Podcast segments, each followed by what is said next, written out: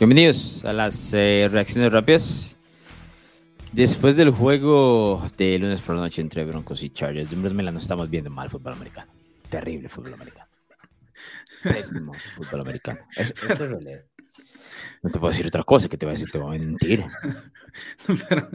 Pero, Alonso. Es terrible. Es, que... es absurdo, bro. tengo que serte sincero. Hace mucho. Yo amo el fútbol americano y, y, me enojo y disfruto y celebro, pero hace mucho no me reía tanto como con ese, con ese punt eh, al final del partido. Es que, ¿sabes qué es? Que la bola iba en el aire. El tipo, eh, es Washington, ¿no? Está esperando hacer la recepción. El, el, otro, el otro bronco, que no, no, no visualizo quién era, se le pone a menos de un metro y el tipo de los Chargers nada más está esperando como para empujarlo, ¿no? O sea, él, él, tiene claro lo que va a hacer. Es el jugador de equipos especiales de los Broncos que por alguna razón dice, vamos a poner justo aquí, justo aquí. O sea, no, no, no te puedo explicar la risa que me dio. Eh, la verdad estoy feliz. Eso fue lo que nos permitió cobrar en el, en el teaser que habíamos puesto en el Patreon de Apuesta a la Casa. Eh, pero, qué partido más trágico. Pero, pero me reí. Te tengo que hacer me reí. A ver, me reí, me reí, ¿qué quieres que te diga? Em, tengo que decir una cosa, Alonso. Habíamos dicho que íbamos a grabar solo si Austin Eckler llegaba a las 105 yardas totales o si llegó. No, no, no, ni cerca.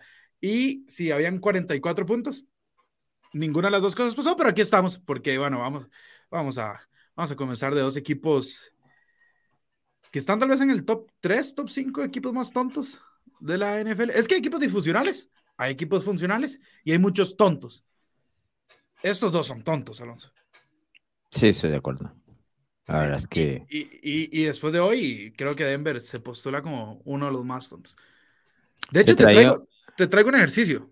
A ver, yo te traigo un decito, pero saben, dale con el ejercicio. Ok. Em, creo que la AFC este no tiene equipos tontos, ¿no? Los, Jets son disfuncionales en ofensiva, pero no es tonto. Ok. Eh, los Bills, los Dolphins y los Patriots, claramente no. Dos de ellos muy bien entrenados. Em, los Chiefs pueden hacer alguna que otra locura, pero creo que va dentro de su identidad, ¿no? No, no, los, no los puedes llamar tontos. Simplemente ellos viven con eso. Las Vegas es tontito. A veces, sí. Sí. Los Chargers y los Broncos, por supuesto. ¿Baltimore lo consideras tonto? Mm, es que es indefendible las últimas eh, semanas, la verdad. Sí. Cincinnati. El entrenador jefe. Muy tonto. En su toma de decisiones. Cleveland. Ah, sí. Sí, sí, sí. Claro. Y los Steelers no los quiero decir tontos, simplemente creo que son inoperantes, amando poder, Pero eso va más allá, más, va, más allá de la, de la capacidad de leer un partido. Los Titans. No. Los Colts. Sí. Jaguars. Sí, claro. Exacto. Y Texans. También. De todos esos, ¿no te parece que los Broncos, debido a que tienen el talento en teoría, pero cometen jugadas como estas, son probablemente el equipo más tonto de todos, al menos de la AFC? Porque no te lo como a Minnesota, ¿verdad? Y cosas así que sí, Sí, yo entiendo. Es que va también de la mano con la expectativa, y es igual como cuando vas al cine, ¿no? Eh, vas con una alta expectativa que, viste un trailer en fantástico, probablemente vayas a quedar, esas expectativas no se van a cumplir. Pero si vas normal y no hay expectativas, puedes que las sobrepasen. En este caso, las expectativas de Denver han sido demasiado altas al inicio de la temporada y, y claramente se han quedado muy, muy cortas, muy cortas en general. Y las expectativas de los Chargers también, que de hecho es un equipo del, del cual te quiero hacer unas preguntas, pero antes quería darte un dato. Eh, ya que trajiste ese ejercicio.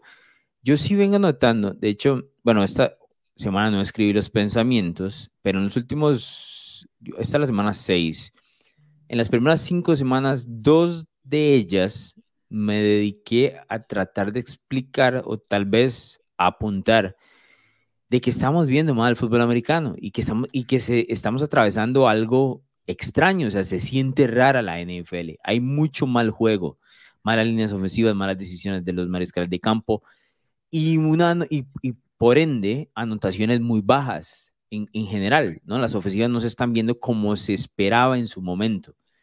yo no pude ponerle así como el dedo a la llaga o no entiendo exactamente por qué es que estamos llegando ahí, pero por ejemplo, en cuanto a fantasy fútbol, ¿no? Y aquí habla el tema de, de, la cantidad de puntos que estamos anotando, porque eso es lo que, lo que suma.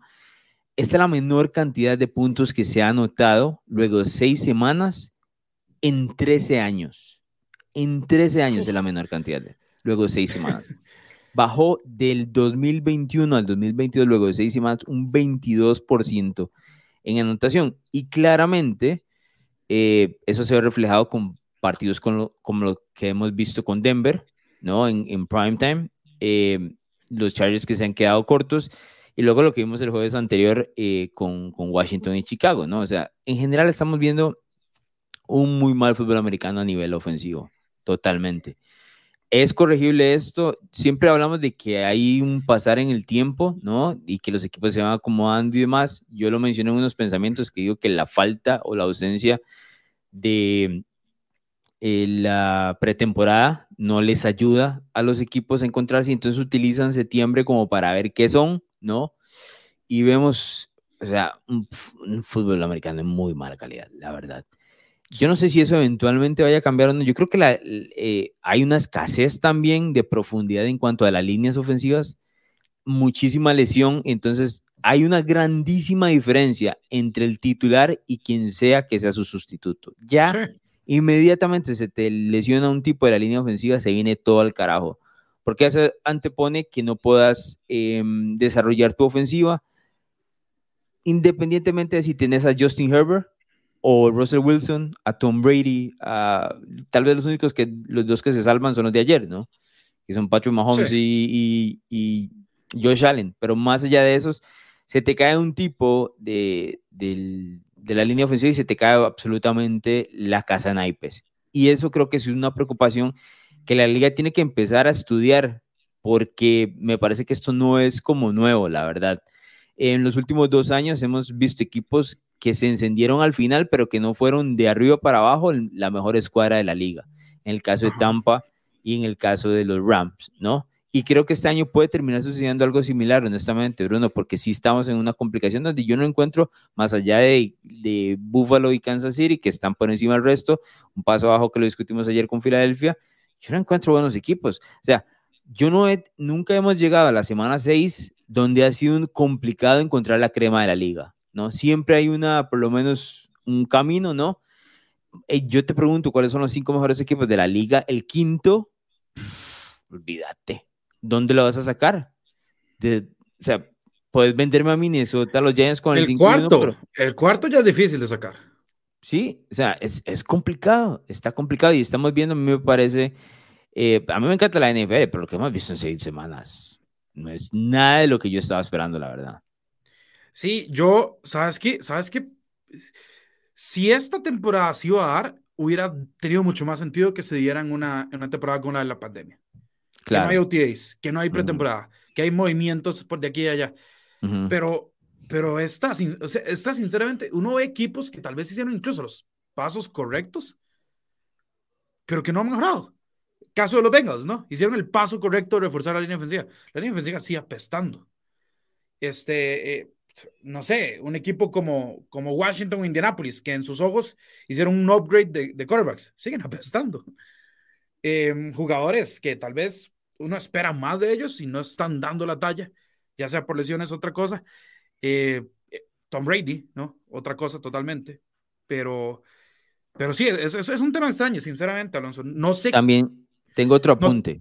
No, no, no, entiendo muy bien, Alonso. ¿Qué, qué, qué, qué crees que estudie la NFL? no sé si era el tema de la pretemporada para que ya los equipos no, calientes o Te digo lo siguiente, lo que quiero que estudies es el tema de las líneas ofensivas. Porque me parece. tacleo, la o no, no sé cómo están viniendo los jugadores, porque el tema de la línea ofensiva es, muy delicado, porque es el cimiento de todo lo que, lo que planteas a nivel ofensivo. Si no tienes quien te proteja al mariscal de campo, no va por ahí. Pero yo siento, no sé si es que se están lesionando de más que no, siento que hay una escasez de buenos linieros ofensivos en general, en toda la liga. O sea, es como, hay, hay, una pincelada de jugadores nada más. Y como te digo, se te cae uno y se viene todo al carajo, ¿no? Entonces, Eh, creo que tiene que haber un estudio de la profundidad, particularmente de esa unidad, ¿no? Porque ahí es donde creo que está haciendo la, la falta de que se desarrolle a nivel ofensivo, eh, no sé, puntos y demás. Tal vez, tal vez nada más sea un lapso de seis semanas, ocho semanas y luego todo se recupere. Pero está difícil cuando en todo lado hemos visto diferentes lesiones que atacan específicamente esas unidades, ¿no? Y el otro punto que te quería decir es que sí, sí creo que también estamos teniendo, o sea, que los de los 32 equipos tenemos muchísimos muy malos entrenadores, la verdad. Uh, no, eso es innegable. O sea, innegable, Alonso. Muy malos entrenadores con mala toma de decisiones, que no saben cómo no perder partidos, que no saben cómo plantear los partidos. Y lo que en algún momento la NFL tenía este, entrenadores en jefe de muchísima calidad, eh, conocedores, eh, que entienden cómo se hace eso, no existe. Eh, por supuesto, ha, ha, existido en los últimos años un cambio de guardia, ¿no? Con los entrenadores en jefe jóvenes que traen la parte de corte ofensivo, pero esos entrenadores me parecen a mí se han quedado absolutamente solo de ese lado, ¿no? No envuelven a nivel global las tres fases del juego, sino, por ejemplo, eh, en el caso de, de, los Bengals con Zach Taylor, Zach Taylor es un, entrenador en jefe que llama jugadas, eso es todo lo que sabe hacer, no tiene nada que ver con el resto de la, del equipo, ¿no? Entonces no resuelve los problemas. Eh, de hecho, muchos de los puntos que, donde yo veo que New England tiene una ventaja, pero el resto de los equipos claramente es entrenador en jefe. New England no pierde ese tipo de partidos por errores del entrenador, ¿no? Exacto. No bien por eso es que están peleando. Estoy de acuerdo. sí creo que hay una ausencia de entrenadores en jefe. Eh, los, los, dos de hoy, claramente, ¿no? Eh, Brandon Staley se ha quedado cortísimo a las expectativas. Eh, que ni siquiera trae expectativas y todavía no llega ni a ellas, ni las mínimas, ¿no? Sí, sí. Este, lo que vimos hace, no sé si fue la semana anterior, si fue la semana anterior con el tema de Josh McDaniels, que ya es un tipo experimentado, ¿no? Nos deja mucho que desear. Eh, en el caso de Matt LeFleur, que es de parte de los Packers, es un tipo que usualmente tiene bien ajustado ese equipo, no ha empezado así la escuadra de Green Bay. Eh, yo no sé, hay muchos entrenadores en jefe que se notan o, o que tienen uno, uno tiene una expectativa que sean muy buenos y la verdad es que han dejado muchísimo que desear, dejando de lado el tema de que sus equipos no llegan preparados y que no saben cómo eh, ajustar ante sus diferentes realidades. Hoy, o sea, vemos un partido entre Broncos y Chargers donde tanto Herbert como Russell Wilson están corriendo por su vida porque no hay bloqueos en lo absoluto, entonces no hay ajustes de qué es lo que tienen que hacer, ¿no? Eh, no hay manera. los mejores entrenadores ayudan a su línea ofensiva. Staley no ayuda a Herbert en lo absoluto, nada. Y a mí me... Lo pone contra las cuerdas. Sí, de hecho eso es lo que te iba a poner en, en, en, cuanto a pregunta, ¿cuánta responsabilidad le damos también ya a Justin Herbert? Porque, a ver, yo no, no quiero voltearme a decir que esto es una exageración y que Herbert se ha quedado corto y todo, pero ¿cuántos? O sea, ya aquí estamos en un tema donde siempre queremos comparar a Justin Herbert, por ejemplo, con Josh Allen, con Patrick Mahomes, los queremos envolver en como en la misma conversación. Los otros dos cada vez dan pasos más impresionantes, ¿no? Y Herbert se va quedando. ¿Cuál es la diferencia? ¿Qué es lo que le está haciendo falta a él, de acuerdo a vos, como para tomar el siguiente paso? Eh, porque sí, sí me parece que ya es, es hora por lo menos de hacerse la pregunta de qué es lo que está pasando, que, que Herbert no toma ese siguiente paso, donde sea por lo menos, inclusive en temporada regular, una autoridad donde su equipo juegue en el nivel ofensivo por lo menos 60 minutos completos. Tiene chispazos que son fantásticos, pero siempre hablamos de lo mismo es que esos chispas, esos bombazos de Herbert, ¿no? Pero no pone esos drives completos que uno esperaría un tipo que ha mostrado, por lo menos en su año novato, eh, mostró una gran cantidad de talento que no, no, no ha vuelto, ¿no? Yo, eh, es que es difícil, porque si vos ves el talento de Justin Herbert Alonso, bueno, nosotros lo tuvimos sumamente alto en el ranking de, de quarterbacks, por algo, ¿no? E, es un tipo que uno, eh, a ver, a veces el ojo no miente. Y si vos ves las estadísticas de Justin Herbert en temas de yardaje, pases de touchdown, el tipo va a marcha récord, ¿no? Para lo que lleva en la liga. Vos me mencionás eh, la comparación con Mahomes y Allen. Bueno, ve las organizaciones en las que están. Una tiene Andy Reid, la otra tiene Sean McDermott, dos coches sumamente bien preparados, que llevan años de años de años en la liga. Eh, franquicias que tienen bueno, tal, vez Buffalo no tanto, pero Andy Reid, cuando llegó Mahomes, ya era una franquicia de playoffs sumamente bien manejada, que dominaba su división. Eh, Buffalo lo fue haciendo de la mano con Josh Allen. Pero Justin Herbert, es que yo no, no, quiero que suene como excusa, porque yo creo que un mariscal élite. Es que esa es la parte que yo te, esa es la parte donde quiero ser, yo quiero ser honesto con la conversación. Exacto. O sea, no quiero que sea una excusa, ni tampoco quiero que sea un ataque. En realidad quiero la respuesta a esto, porque se me hace, se me hace muy curioso que siempre hablamos de Herbert eh, dentro del top 5 de la NFL, ¿no? Top 5, donde quieras. Sí, Pero no nos da consistentemente esas actuaciones que sí nos da este Josh Allen y, Patrick Mahomes, ¿no? Y hemos, inclusive le hemos visto actuaciones fantásticas a, Joe Burrow.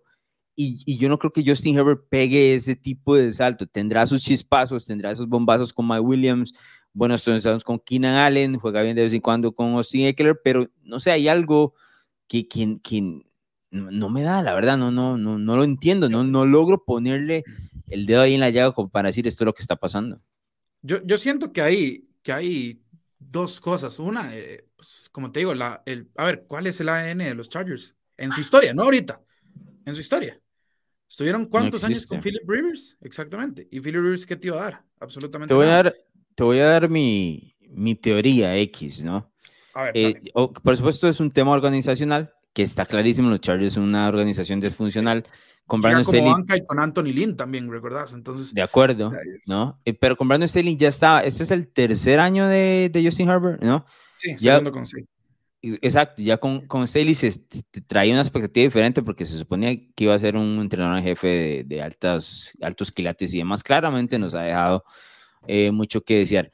Pero yo sí creo que los Chargers no han, y esta es parte del tema organizacional y Staley que, que no, no logra organizar sus ideas o demás, pero Lombardi, que es el, coordinador ofensivo de los Chargers, él no, hace un, no tiene un esquema para soltar a sus, al resto de sus jugadores, ¿no? Yo te dije cuando hicimos los previos que a mí me parecía que el lado derecho de los Chargers en la línea ofensiva era un problema. ¿Te acordás? Lo, lo, conversamos aquí, te lo dije. Es un problema para mí, es es el lado derecho. Hoy se mostró y se ha mostrado así toda la temporada y se mostró así desde el año pasado. Eso no es nuevo. Pero si, si vos notas, tanto Andy Reid, que es el número uno en esto, como en el caso de cuando estaba Ryan Dable con los Bills, ¿no?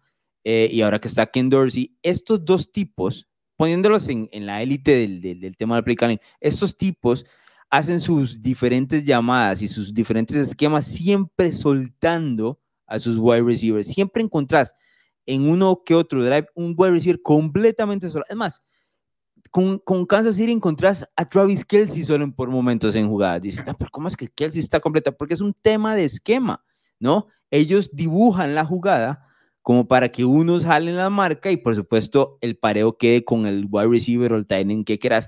Eso no lo tiene Herbert, no tiene esa ayuda. Esa me parece a mí que es la gran diferencia con, con estos dos.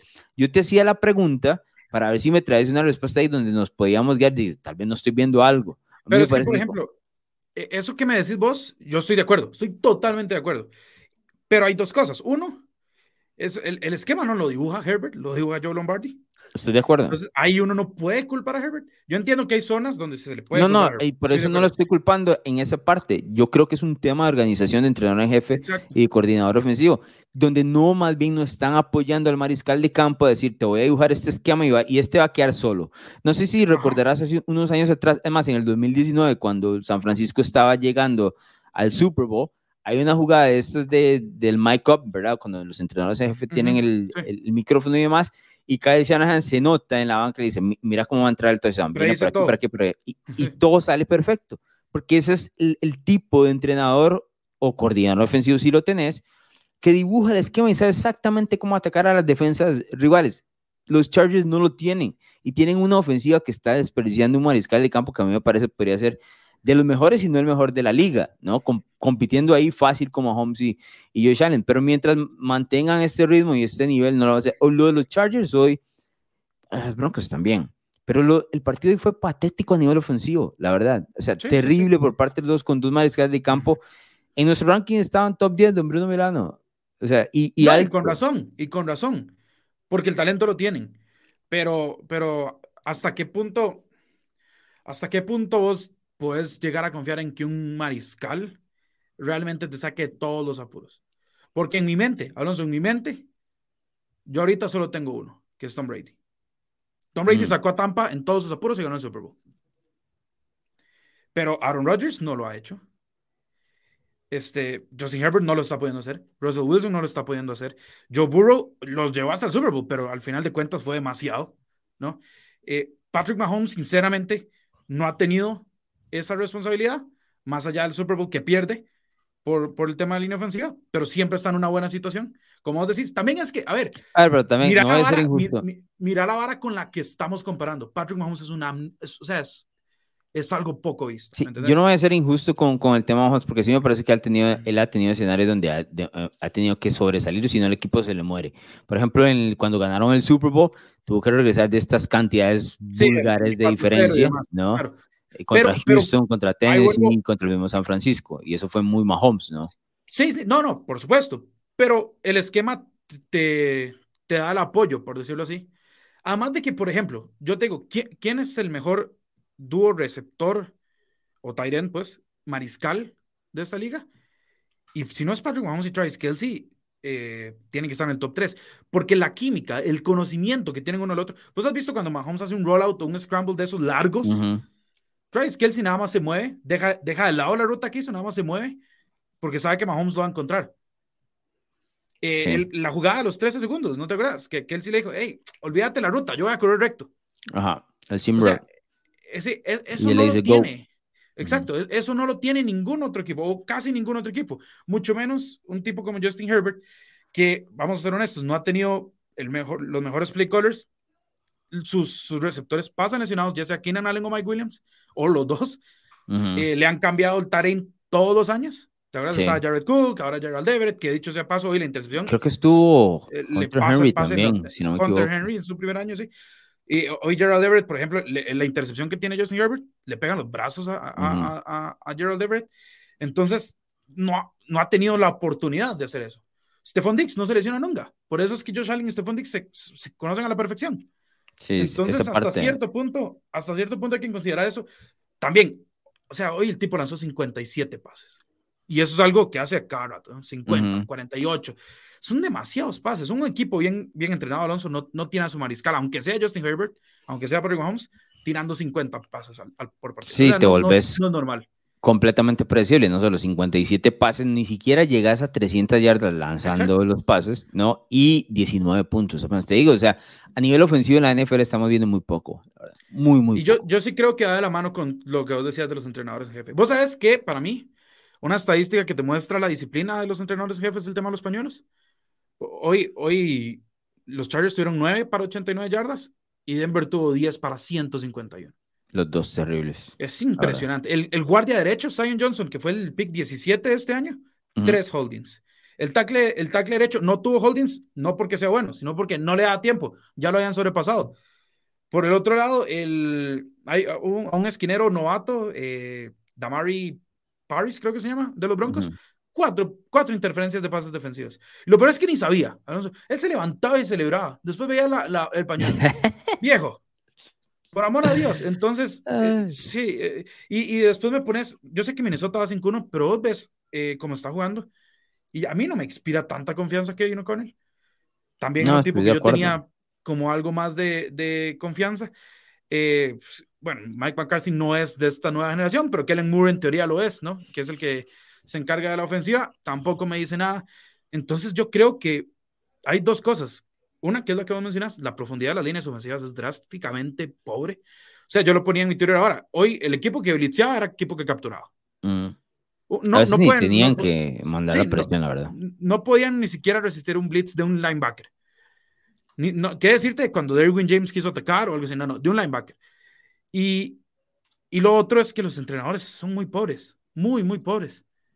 Sí. Eh, Russell Wilson completó 10 pases, los 10 de 10 en el primer cuarto. No sé si lo viste. ¿sí? Y Cinco lo hizo. pases el resto del, del- del Sí. partido. Cinco pases completó el resto del partido. Y también toman decisiones raras. No sé si viste, después creo que el primer cuarto y medio, Melvin Gordon no volvió a pisar, no, no tenía lesión, no volvió a pisar Sí. el emparrillado. Algo, algo debió pasar ahí. Exacto. Algo debió pasar Ahora, ahí. que Melvin Gordon tampoco es que sea la gran cosa, pero no deja de llamar la atención, que solo, no, no es como que hizo un fumble en este partido, no, ha tenido esos momentos, pero que de la nada nada más lo saques, eh, es, es este, eh, no sé, al menos es intrigante para mí. Pero sí, esto es una, esto es una epidemia. Cliff Kingsbury, Es una epidemia. ¿Me entendés? O sea, es, vos, vos, ves este tipo de entrenadores que vienen con mucho perfil, pero que no están vendiendo. Hay, en, la, vida hay gente que es vicepresidente, hay gente que es presidente, hay gente que es coordinadora y hay gente que es entrenadora en jefe. ¿Por qué? ¿Puedes creer que todos estos últimos años hemos estado hablando cómo Pete Carroll se había caído en una balanza y los Seahawks, bien que mal, están compitiendo y van 3 y 3? Si no me Pero es que, a ver, saben, le tiramos mucho a Pete Carroll, le, tiramos en su momento a Bill Belichick. Estos tipos saben el, el, proceso, tienen, tienen el proceso de ser entrenador en jefe, la verdad. es otro trabajo diferente. Exactamente. el, con solo el colmillo, con solo el colmillo les está bastando para competir. Imagínate si tuvieran un buen equipo, ¿verdad? Eh, sí, a, ver, Brian Dable no quiero, no quiero decirle nada a mí, pero los Giants no son un equipo de 5-1, pero al menos le está dando identidad al equipo.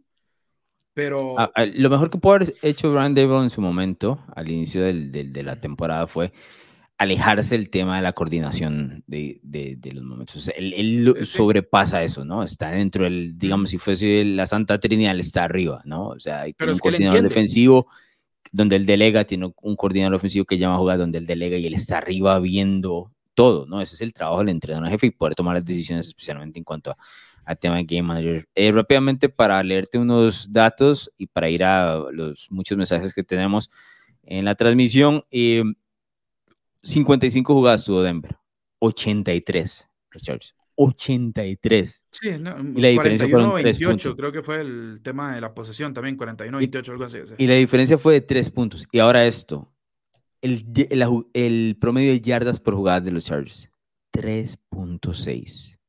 3.6, Bruno Milano.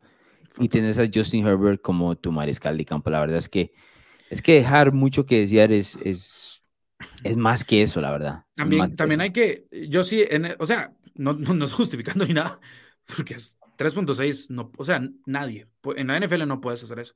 Es más, con no, no vas a ganar en 99 de los partidos, por ciento de los partidos si jugás con 3.6 yardas por jugada. Pero hoy Patrick Sortain anuló a Mike Williams. Sí. o sea, Justin Herbert no lo volví a ver. Era como era Richard Sherman. O sea, es, hoy no tengo a Mike Williams. Voy a ver con qué, con qué más cuento, pero hoy no lo tengo. Los dos equipos se combinaron para eh, uno de cinco en la zona roja. Uno de cinco. el fútbol americano ahí fue absolutamente fatal. Voy con mensajes, Bruno. Dice Myron por acá. Saludos y buenas noches. Ganó el equipo menos apestoso. Qué espectáculo tan deplorable. Denver no arma ni un levo de cuatro piezas y los Chargers sin Keenan Allen quedan eh, muy limitados. Leo Sosa dice por acá, ¿qué ofensiva da más lástima, la de mis Packers o la de los Broncos, Bruno? No, la de los Broncos es la peor en zona roja. Los Packers tienen muchos problemas, pero es que la de los Broncos es realmente. Para mí es otro. Bueno, es la que menos puntos promedia en la liga. O sea, estadísticamente es la peor.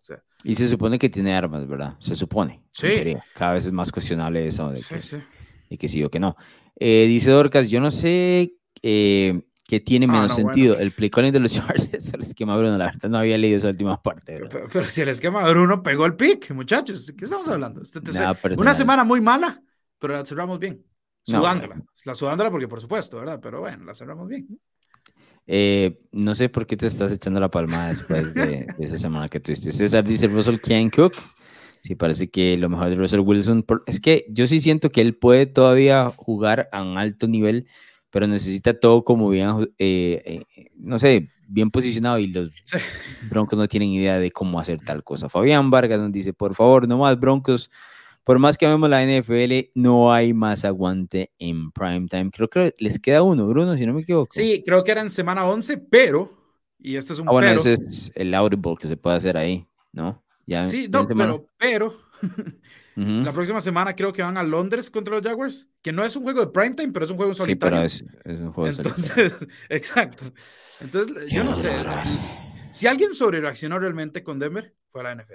Demasiado demasiado. No era para tanto. Russell Wilson no es tan interesante, la verdad. Y todos lo sabían. ha sido mi quarterback favorito desde que veo la NFL y ni yo. Pero está bien, pero no es, no es tan. ni yo, ni yo Jesús Vega dice: Una porquería las llamadas ofensivas de los Broncos merecían eh, perder. Yo pensé que los dos equipos merecían empatar, la verdad. aplican para ambos ese comentario, sí. Terrible.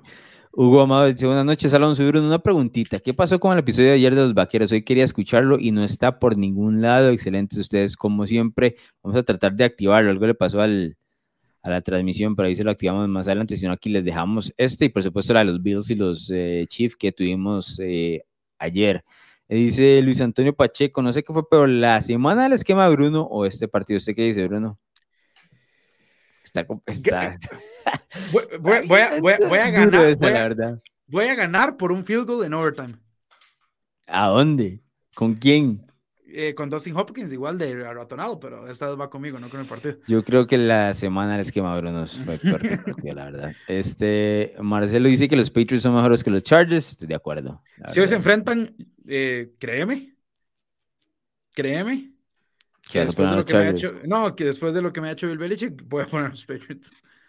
Sí, además de que Belichick le ha ganado las últimas dos veces. Creo que le ha ganado las dos veces a Justin Herbert. Entonces, eh, ahí lo dominan. Es que es muy fácil de controlar, la verdad, la ofensiva de los Chargers. Te da muy poco en cuanto a esquema suena absurdo cuando lo decís. Y suena absurdo porque ves el Pero es la realidad. pero, es la realidad. O sea, es un equipo que te da muy poco en el tema del esquema. Allen Valverde dice, la NFL nos odia tantos, nos odia tantos meses de ayuno para ver estos juegos. Los lunes y jueves no hay eh, derecho. Un día de estos decía la gente, no, pero allá por por mayo están pidiendo la NFL, no, porque nos estábamos quejando del Bears contra Washington de la, del jueves. Y que sí, bro, pero es que, digamos, si acabas de cenar y estás lleno, ¿no? Eh, no crees más comida. Pero si estás allá en un completo ayuno a unos meses, pedir lo que quieras. Esa es la gran diferencia. Eso es todo. Ahorita estamos llenos porque tenemos partidos ese, tres días a la semana y muchísimos de ellos en, en un domingo. Entonces, un Washington contra Chicago, la verdad, un jueves por la noche, un Denver, Los Ángeles como el de hoy, se nota pesado. Y, vuelve Chicago, ¿verdad?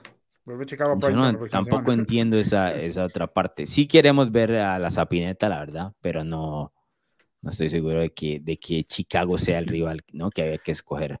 Eh, para eso dice, eh, bueno, ese es Sergio Gómez, dice, esos broncos parecen el esquema de eso es personal, ¿verdad? Ya. Sí, pero a Sergio no le va a hacer mucho caso, la verdad. No, hay que le tienen otros, tienes que responder a los otros cientos que te van a tirar. Sí, sí, a Sergio no le va a hacer mucho caso. A Sergio no le va a hacer mucho caso. Primero, porque, porque él me lo puede haber dicho por privado, pero prefiere mm. hacerlo público, lo cual me parece muy deleznable de su parte. Y segundo, porque Sergio Gómez tampoco fue que ganó alguna vez esta competencia, entonces yo soy el Racing Corona. en, el 2000. en mi currículum. En mi currículum yo tengo una corona que nunca me dieron. No existe tal cosa, Bruno. No estuvo ni cerca de eso. a ver, cada vez que decís eso, eh, ya la gente no se lo, se lo cree menos con el tipo de actuación que estás dando. Creo que fue la temporada 2019. Nada más remóntense. Y ahí van a ver cómo fue el Racing Corona. No existe tal cosa, Bruno. Deja una temporada de antología. Una temporada de antología, tengo que admitirlo. ¿Por, qué engañas a la gente? No entiendo. O sea, no entiendo por qué engañas a la gente. Eso no sucedió en ningún momento. Mm. Dicho sea paso, Sergio Gómez llegó el 2020 eh, empatado conmigo para ganar el, la batalla, ¿verdad? Y, y te acuerdas lo que digo. Y te acuerdas lo que digo. No, esto ya lo gané, que no sé qué, que ah, no sé cuándo, los Chiefs y todo. Dice Omar Holguín, qué frustrante es el play calling de los Chargers. Un saludo, son los mejores saludos, Omar. Eh, sí, la verdad es que sí, el tema de los, del esquema ofensivo de... Es que a la hora de tener armas y, ingredientes, ¿no? Para cocinar, porque yo la vez pasada estaba pensando en esto, por ejemplo, vos sos, em, lo comparo con el tema Tampa y, Green Bay, que por ahí del lado de Tampa pueden los Chargers. Pues sos Green Bay, vas a la cocina, abrir la refri, no hay nada con qué cocinar ahí, bro. Nada. Pero vos sos los Chargers y sos los Buccaneers, abrís y tenés la, la refri llena y no sabes cocinar. Entonces, ¿cómo estamos? ¿Entendés? El problema es el cocinero aquí, el play calling. Creo que eso es lo que le está sucediendo a estos dos equipos. Yo todavía eh, espero menos de Green Bay porque la verdad es que ellos se metieron en ese propio problema con, con su poco, no sé, escogencia de talento en la offseason, pero Charles, mira, me, vos los pusiste en el Super Bowl y no te lo digo como algo malo, sino con cierta razón. Y aquí están decepcionando de arriba para abajo. Sí, e, esto es, eh, bueno, recordad, bueno, vos, vos, has tenido un pick, el de, el de los Browns, e, es exactamente lo mismo. Vos ves el talento y dices, no, es que tienen para llegar. Y después ves el play calling o cómo se maneja la organización y dices, no, esto ya, hasta aquí yo. Quiero, quiero, quiero, hacerte una pregunta, porque te la iba a mandar antes de, antes de grabar, por, como para hablarlo por mensajes, pero prefería al final guardarlo para, para ahorita. El, final del partido. Brandon Staley nada más decidió hacer un timeout con un segundo y mandaron Hail Mary cuando creo que estaban como en la yarda 35 de su propio campo. Jamás iba a llegar. Ajá, eh, propio campo. Tenían varios timeouts que no utilizaron precisamente en el, en el mejor momento. ¿Qué hubieras hecho vos? Ah, sabiendo que Dustin Hopkins está básicamente una pierna, pero aún así metió todo. Hoy Dustin Hopkins hay que hacerle una, una estatua, esos los Chargers. Pero, eh, ¿qué es lo que estabas esperando que hicieran? Yo, ah, tratar de al menos acercarlo, pero es que ni siquiera lo intentaron. No, porque está en, es cuarta oportunidad, Bruno.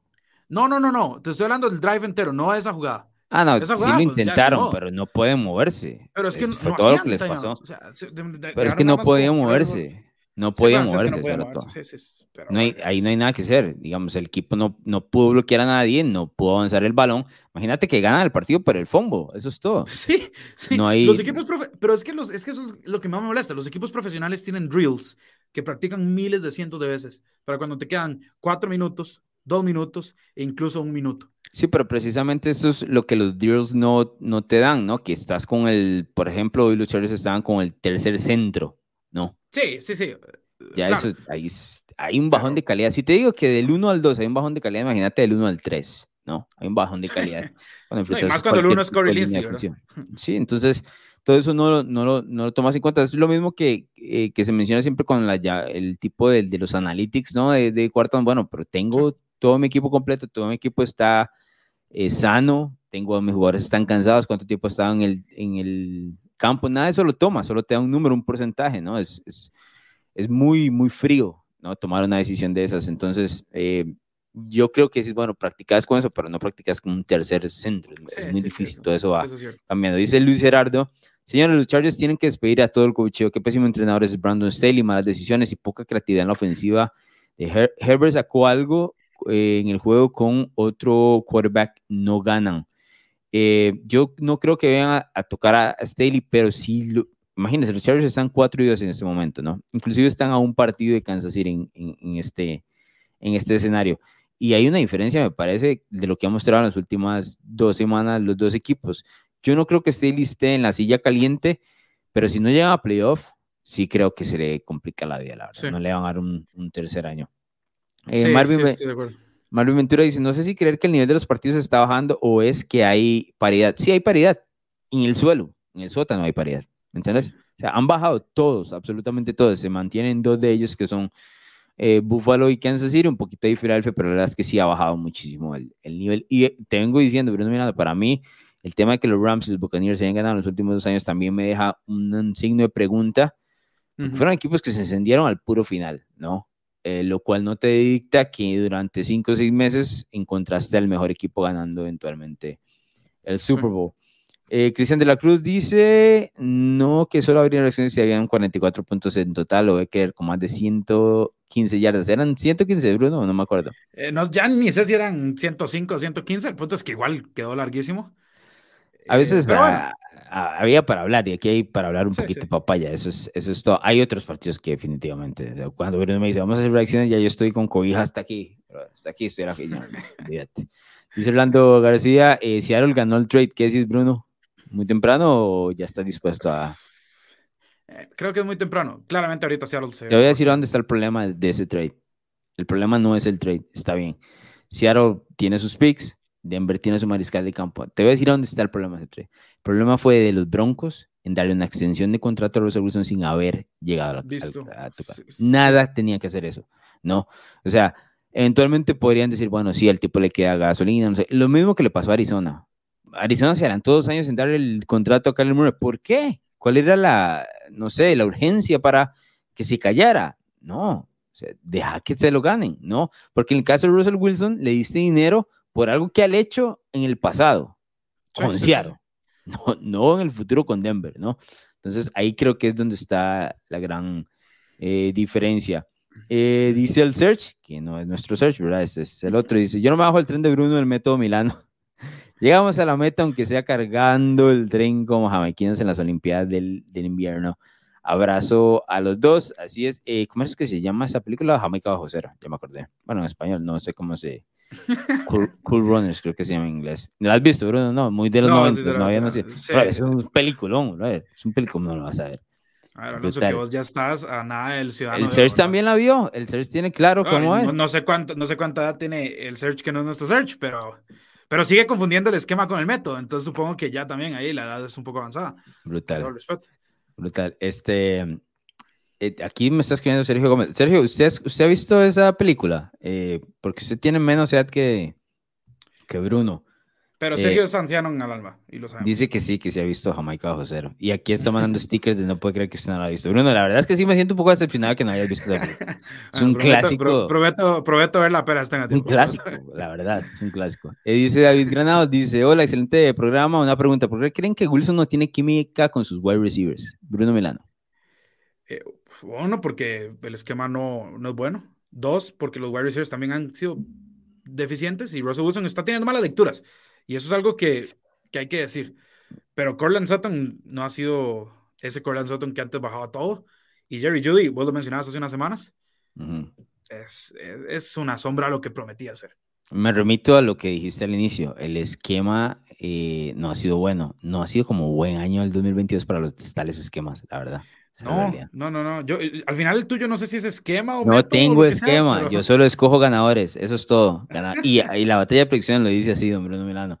Este dice por aquí Randall González: partido que, porque ambos equipos son mediocres, se pone interesante, entre comillas. Definitivamente, fuera de Bills y Chiefs, digamos que Eagles, la NFL este año es una lágrima, pero tranquilos, el próximo Monday Night Football es Bears contra. No, nos va a decir tranquilos con eso. No nos va a decir tranquilos con eso. Tengo que ser sincero, si, si no hubiéramos puesto dinero, eh, ¿verdad? o sea, aquí tenemos unos pesitos en, eh, invertidos, este partido yo me hubiera quedado dormido al tercer cuarto. Y eso que lo estaba corriendo en las redes sociales. Sí, es difícil. Y luego viene el cambio de horario. Bueno, no sé cómo le pasará al resto de la gente en Latinoamérica, pero el cambio de horario complica, se vuelve más de noche. Imagínate ver este partido ahí a las 11 de la noche. sí, es que es un nocturno. No, nocturno, no pasa, pero que va, a mí sí me cuesta, la verdad, ese, ese cambio. Mario Cordero dice, el esquema de Bruno es del carajo, pero el tipo es un muy buen analista. Ojo, un poquito, déjeme terminar la oración. Y, tiene la piel de acero ante el bullying. Este, un crack, ahí está, o sea, está de su lado. El, del, del lado esquema no tanto, por lo menos del lado suyo. Eh, sí, dice Justin Cerdas, ¿cómo poner un partido como este hoy lunes? Y no un Buffalo Kansas City. Lo bueno es que gracias al pateador de Denver gané eh, mi fantasy eh, yo puse hace una semana, cuando me di cuenta que este era el partido del lunes, lo puse en las redes sociales, dije, este partido prometía tanto hace tres meses, la verdad, ese Chargers Broncos sería tan sabroso y terminó siendo, eh, bueno, lo que, lo que ya vimos hoy. Eh, Brian Hernández dice, demasiados castigos hoy, qué terrible el juego en ese aspecto. Ya Bruno lo mencionó, ¿verdad? Que, que decía él, dentro del tema de los entrenadores en jefe, la calidad de ellos, hoy equipos mal entrenados en, en, ese sentido. Marcelo dice, hay muchos entrenadores mediocres con trabajo. A mí no me gusta esa palabra, pero últimamente la estoy usando mucho, como que está calzando. La verdad está como calzando. Marcelo tiene razón, no me gusta esa palabra. Creo que se, se utiliza en exceso y a veces es, es, muy grosera y no va. Pero en las últimas semanas como que va, bro, la verdad. Porque sí lo que hemos visto es cuando, cuando ves eh, no sé, unas actuaciones medianas para abajo. Mediocre. Estamos. a mí no me gusta la palabra, pero bueno, creo que aquí se ajusta. Armando León dice, si es de las online, las líneas ofensivas, ahora volverá más el pick de primera ronda de Bill Belichick con Cole Strange. Eh, yo creo que sí, la verdad. Además de que Strange no ha jugado mal para nada. No, me está volando, brother. Vaya si lo hubieran preferido los Chargers que eligieron en la primera ronda a Zion Johnson que tuvo tres penalidades, ¿verdad? Sí, en la misma posición. Este, eh, Jan Venegas dice, ahora todas las posiciones del equipo defensivo evolucionaron a ser todos más atléticos para sacar ventaja y por lo que veo los linieros ofensivos quedaron estancados. Mm, es un buen punto, la es verdad. Es un buen punto. Vos ves la, la, la, corpulencia de Nick Bosa, de Joey Bosa, de TJ Watt, de Miles Garrett, sí, de Aaron Donald. Eh, y, los gorditos, pues son gorditos. Hoy Khalil, Mack, hoy Khalil Mack hizo lo que le dio la gana por gran parte del juego a punta de velocidad. Necesitas un Trent Williams. exacto, un tipo que, nada más. Una casa ahí completa, con garaje y todo. ¿no? exacto, pero que se puede mover además, que es, que, es móvil. Eh, de hecho, en su momento, por eso Tampa tenía a Gronkowski. ¿Te acuerdas que Gronkowski al principio, cuando, cuando volvió en ese año de Super Bowl, le habían dicho como, Gronk, ¿pero qué pasa? Y él dijo, hey, yo vine a bloquear. porque Tampa en ese momento se dio cuenta, no, aquí necesitamos un tipo que, que no se vaya así tan, tan fácilmente ante los hechos. Que además, Alonso, hay que decir algo, sí tenemos escasez de líneas ofensivos, pero tenemos un talento brutal en Casa Mariscales. Pero brutal. Sí, pero es, es, parejo la cosa. No, pues, por supuesto. Complicado. O sea, está, está bastante complicado porque eso está haciendo que las ofensivas se vean eh, peor. Pero es que ni siquiera, yo lo veo desde el punto de vista que ni siquiera estamos viendo grandísimas defensivas. Es más un tema de lo poroso que han sido las líneas ofensivas y el problema de, de tener espacio para poder desarrollar, eh, no sé, los esquemas ofensivos y demás. Rayleigh pregunta, Bruno Milano, díganme muchachos, para ustedes, ¿cuáles entrenadores, qué entrenadores se salvan eh, hoy en día? Es una buena pregunta, ya que estamos criticando, a ver, eh, ¿qué tendríamos? Voy, obviamente, yo me voy a quedar con Belichick, bueno, sigue siendo un hueso de roer. Te iba a decir que en la FC este creo que los cuatro ahorita están bien. Eh, McDermott, sí. Sala, Sala, te doy la mitad del, del Sí, sí, pero ahorita va en buen camino. O sea, con un 4 y 2 no es que está en peligro. A mí me gusta McDaniel, no estoy dispuesto a ponerlo ahí tampoco. Lo que pasa es que lo, lo que le ha sucedido en las últimas tres semanas. No, pero él más que todo está diciendo cuáles son buenos en esta toma de decisiones. Y en el hecho de decir es un ah, entrenador jefe completo. No solo el, el hecho de, de, mencionar, ah, es que hay más o menos, ¿no? Que, por ejemplo, lo que yo te decía con Zach Taylor, que es un play calling, él, es, un play caller. sí. No, en ese es, sentido, ¿quién es un entrenador en jefe completo en, en este caso? McDaniel ahorita es un signo de pregunta. Es un signo de pregunta, de acuerdo. Sala ha tenido progreso sobre el, su año anterior y los otros dos están recontra sólidos, ¿no? Andy Reid está muy sólido.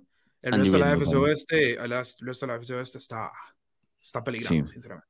Sí, Andy Reid. Eh, Harbaugh es alguien que siempre ha sido muy sólido. Para mí, vos sabes lo que pienso de Harbaugh, no, no lo veo ahorita tan, tan sólido. Así como tan sólido, no. Sí, le, se le ha caído un poco la confianza en los últimos dos, tres años, tal vez. ¿no? Sí, Stefanski, Zach Taylor. Eh, no, yo no. Y Mike Tomlin. Mike Tomlin es un, sumamente respetado, pero no tiene absolutamente nada de talento en la ofensiva, al menos en línea ofensiva. y, también está en un escenario distinto que habría que retomarlo tal vez en un par de años para ver cómo resolvió el tema del mariscal de campo, la línea ofensiva y todo, porque el Pittsburgh, ok, ganó el domingo y todo lo que quieras, pero sí que tiene problemas a la ofensiva, ¿verdad? No es, sí, pero creo que Mike Tomlin tiene el colchón para darle al menos este año. Y Estoy de acuerdo, eso sí, pero, o sea, pongámosle por lo menos el puntito ahí de que esperemos. Sí, porque este, es este escenario es nuevo para él, ¿no? Totalmente. Como habíamos hablado, heredó a, a Retrisberger, eh, siempre había contado con grandes defensivas y demás. Este escenario de tener que escoger él mismo su propio mariscal de campo del futuro es completamente nuevo. Yo creo que creo que Dean McVay, que es el actualmente el campeón del Super Bowl, yo mantengo que Kyle para mí es fantástico, eh, más allá de que tiene una suerte el carajo con las lesiones. Eh, me parece un, tipo fantástico. Y sí, y sí tengo que mencionar lo que te decía hace un ratito, que Brian Dable, el hecho de haber elegido lo suficiente para delegar, me parece que es, es bueno para el trabajo. No son muchos, la verdad. Yo voy a poner un nombre que, que a, mí Mike Vrabel me, me gusta, la verdad. Ah, Mike Vrabel se me ha olvidado. Yo siento que es sumamente. No, ah, no, sí. bueno, ¿cómo se te olvida el coche de tu equipo? La verdad. Eh, y creo que Nick Siriani, Nick Siriani de momento pues está ganando el. Eh, pero ahorita sí, no, pero, pero ahí tranquilos. Yo sí creo que, eh, que Mike Vrabel le da una grandísima ventaja a Tennessee en el sentido de que ese tipo le saca más de lo que, de lo que puede a ese equipo la verdad. Sí, exacto. y entiende el tema del fútbol americano de situación por todos los años que estuvo en New England. Es un tipo muy no, inteligente. Pero no, yo no te compro ese argumento. No te compro ese argumento. A ver. Porque cuántos han. O sea, te compro que entiende el fútbol de situación. eso, sí te lo compro. No porque haya salido de New England, porque cuántos tipos han salido de New England y no saben un carajo del fútbol de situación. No es lo mismo, te voy a decir por qué. O sea, porque, porque fue jugador. Exactamente, él jugó en la época brillante de la defensiva de New England. Eso sí te lo Y él era uno de los capitanes junto con Terry Bruschi, uno de los Richard Seymour y demás, este, ¿cómo es que se llama el otro que, que está en, No, no, ok, ahí sí te lo compro, pero, pero eso de comprar a, William McGuinness. Ah, eh, sí, el, el, ese argumento que, que pasaba mucho antes, incluso hace pocos años con Joe Judge, ¿no? el hecho de que salís del árbol de Bill Belichick, no, no sos Bill Belichick ni lo vas a hacer, viejo. No, pero es que él no sale, él no pertenece pero, al árbol Pero Mike Vrabel sí, fue que jugó con Belichick, ahí sí, sí, ahí sí, te, ahí sí te... Es otra cosa, cuando te digo que sale de inglés como jugador, ¿verdad? Como que él pasó todo ese tiempo con New England, ya es más, él, a él lo cambian a Kansas City cuando ya las piernas no le dan pero es uno de los jugadores más importantes de la época, esa, esa primera parte de la dinastía de los Patriots. Tiene, y tiene, tiene ciertas cosas belichescas, por decir. Bueno, ¿te acuerdas cuando le hizo un Bill Belichick a Bill Belichick? Estoy diciendo que tiene el, conoce muy bien el fútbol de situación, lo tiene clarísimo. Es, brutal. pero... Le, saca, le cuesta, a no le cuesta, el equipo de Tennessee tiene talento limitado, no solo el de ahora, inclusive cuando llegó a la final de la AFC, es un equipo que sobrepasó expectativas, pero en cuanto a entrenador jefe, la verdad es que está, está bien. Em, dice Manuel Parra, ¿no creen que Shanahan por eso usa demasiado a Kiro en el bloqueo? Porque las líneas ofensivas no dan tiempo suficiente para el desarrollo de las jugadas, lo que mencionaba Bruno con Gronkowski hace un ratito, ¿no? Y sí es cierto, es un muy buen es un muy buen apunte de Manuel, es esa parte también, de acuerdo. Y tenía otros mensajes por aquí. Eric dice, ¿cuántos equipos se morirían por un Justin Herbert viejo? Y los Chargers lo están desperdiciando. Honestamente, me da tremendo pesar eh, por él. Es, es, increíble porque para mí él debería estar junto con Burrow y debería ser Burrow, Josh Allen, Pacho Mahomes, esos cuatro y a Burrow y a Justin Herbert, sus entrenadores en jefe, les juegan, o sea, les meten la zancadilla, la verdad. Sí. Lo que pasa es que Burrow al menos ya puede decir que llegó a un Super Bowl.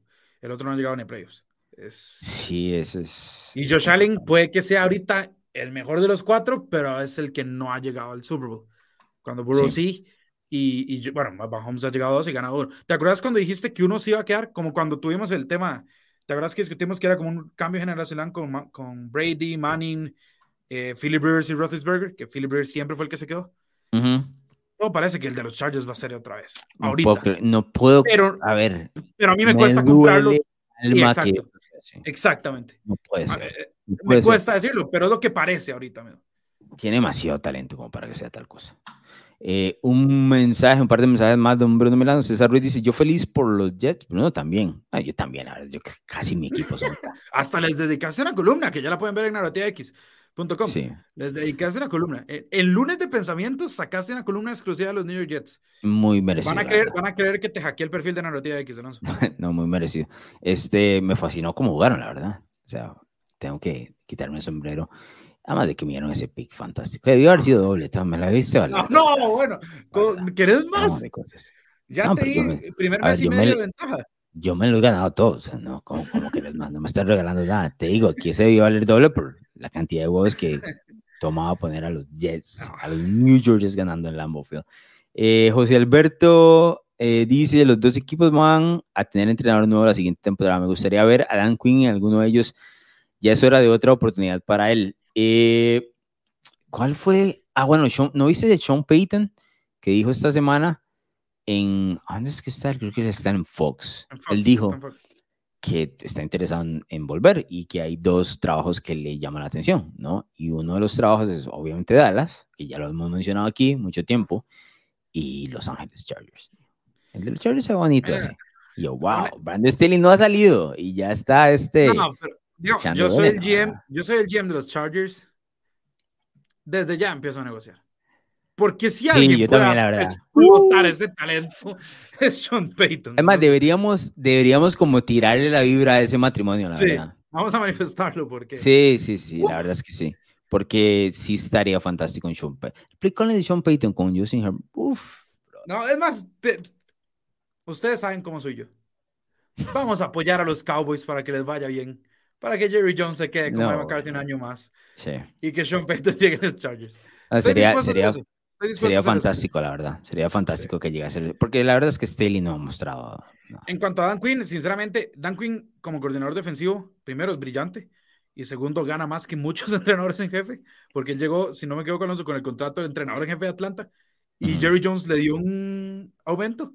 Sí. Entonces gana más que la mayoría de entrenadores en jefe. Creo que está muy cómodo, sinceramente. yo también pienso que, digamos, si yo soy, si ese, todo, los dos escenarios se abren, por ejemplo, digamos que Jerry Jones dice, bueno, no quiero a McCarthy porque no sé si volvieron a quedar en playoff o qué sé yo, ahí al borde, ¿no? Con este equipo y demás. Em, siendo Jones, o no, a ver, siendo Peyton, yo me voy por los Chargers, pero yo, pero tomando ese descarte, eh, calzaría bien Dan Quinn eh, como en los Cowboys. exactamente. Ese sería el mejor escenario para la NFL. ¿no? Yo te lo, te lo, te, lo, firmo ya, te lo firmo ya, sinceramente te lo firmo ya. Estoy de acuerdo. Nos vamos, Bruno Milano, vea, 54 minutos hablando de un partido que realmente no dio para absolutamente nada. Se habla mucho, pero bueno, vámonos. ¿Algo más que decir? no, bueno, no, no. Eh, pueden seguirnos en eh, NFL Latino TV, en YouTube, Spotify, Apple Podcast, dejarnos sus reseñas, sus cinco estrellitas, suscribirse al canal de YouTube, por supuesto. Y este, recordarles que nos pueden encontrar también en narrativex.com. Alonso acaba de subir, no los pensamientos, pero eso no me lo digan a mí, se lo dicen a él. Pero sí una muy buena columna sobre cómo los New York Jets y su defensa al menos están causando algo de ruido en la NFL. Sí, se llama OK Jets. Ya tiene mi atención y la verdad es que sí la tienen. Por eso les dediqué algunas eh, palabras ahí. Los encuentran en narrativax.com. Nos escuchamos en la próxima, ya con batalla de predicciones, aunque ya le podemos ir quitando el tema de la batalla nos escuchamos en la próxima con las predicciones. Eso es todo. Como batalla, como que no hay mucho.